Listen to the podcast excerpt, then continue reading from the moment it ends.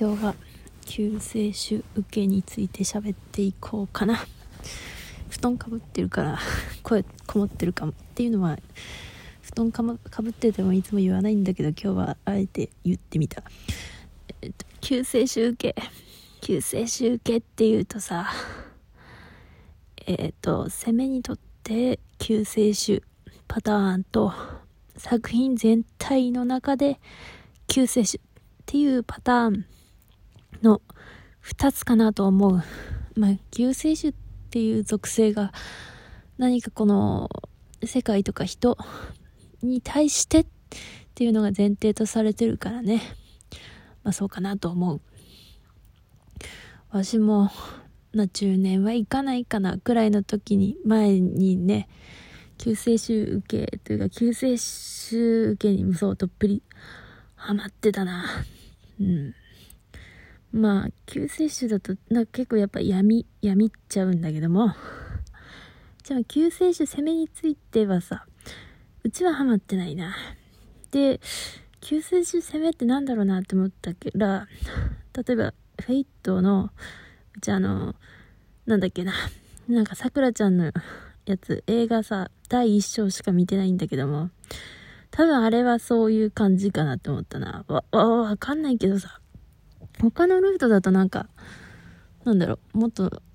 世界が開けてるイメージ、わ、わかんないけどね。だけど、桜ちゃんルートだと、桜ちゃんにとっての救世主なのではないかと思うんだけども、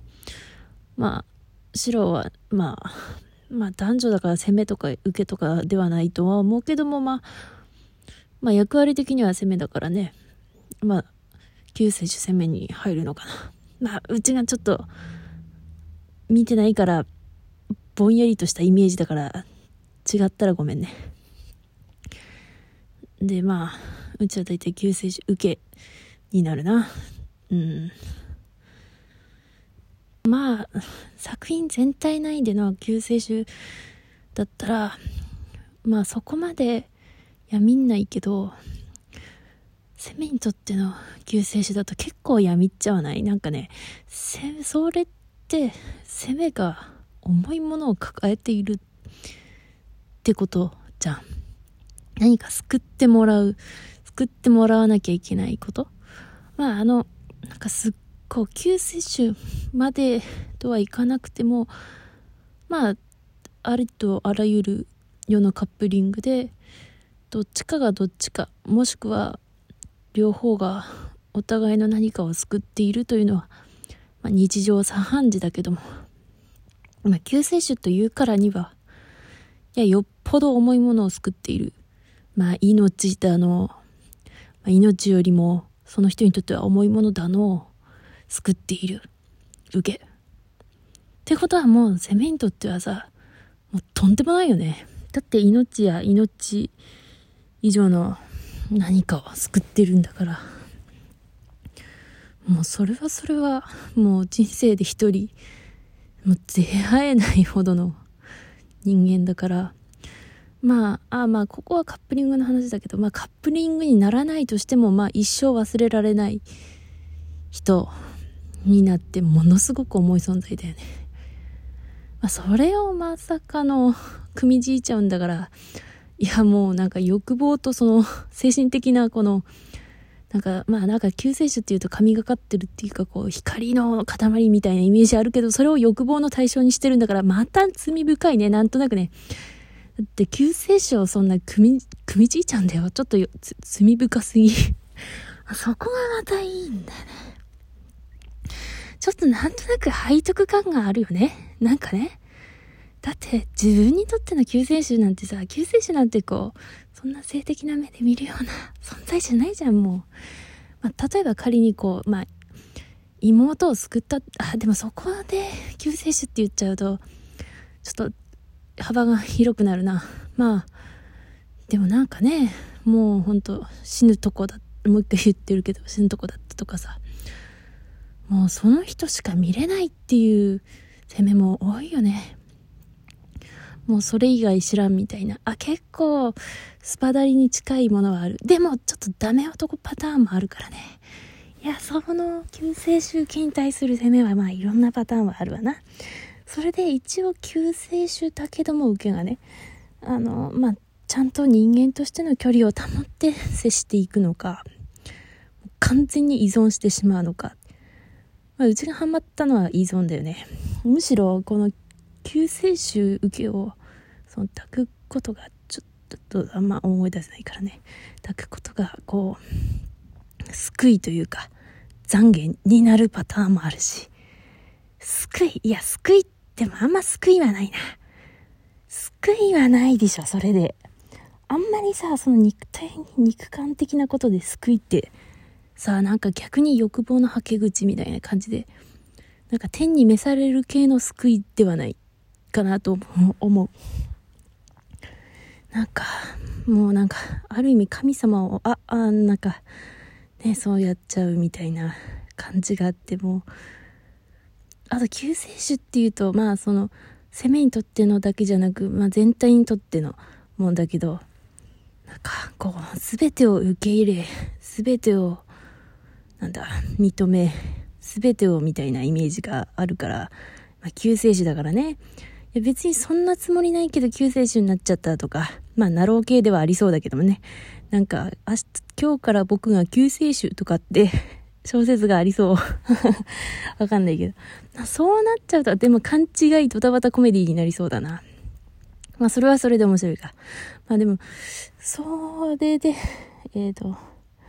そのまあでも割とそうみんなの救世主になったそう受け入れる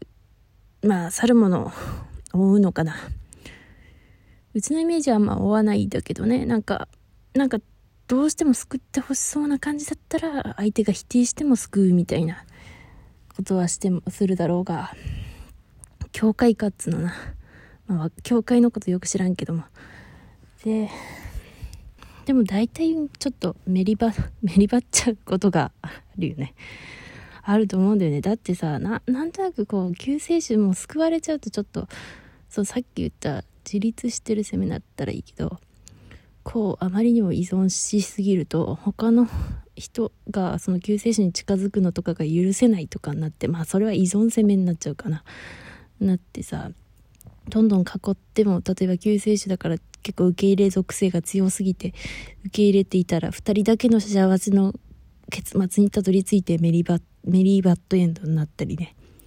ありえるよね。ここから先はもう、ね、まあ、うちは趣味じゃないけど、カニバリズムとか、あとはまあ、なんか様々そういったことがね、起こり得る。まあ、受けを手に入れるためなら、みたいな。まあ、それだけ救世主っていう存在が重いってことだよね。うん、まあ、ちょっと足りないかもしれないしれないけど、まあ、全体に対しての救世主の受けだったら、でも逆にそんな世界を救ってしまった受けを、まあ、ある意味手に入れたというか、まあ、あの、囲わなくてもね、こう、その唯一無二の相手になったとか、まあいろんなハーレム気づいてたらそれはちょっとまあ攻めとしては弱いかなと思いますけどねハーレムだとハーレムの一人だとちょっとまああれですけどまあ攻めというからにはやっぱ一人から数人のうちの一人であってほしいんだが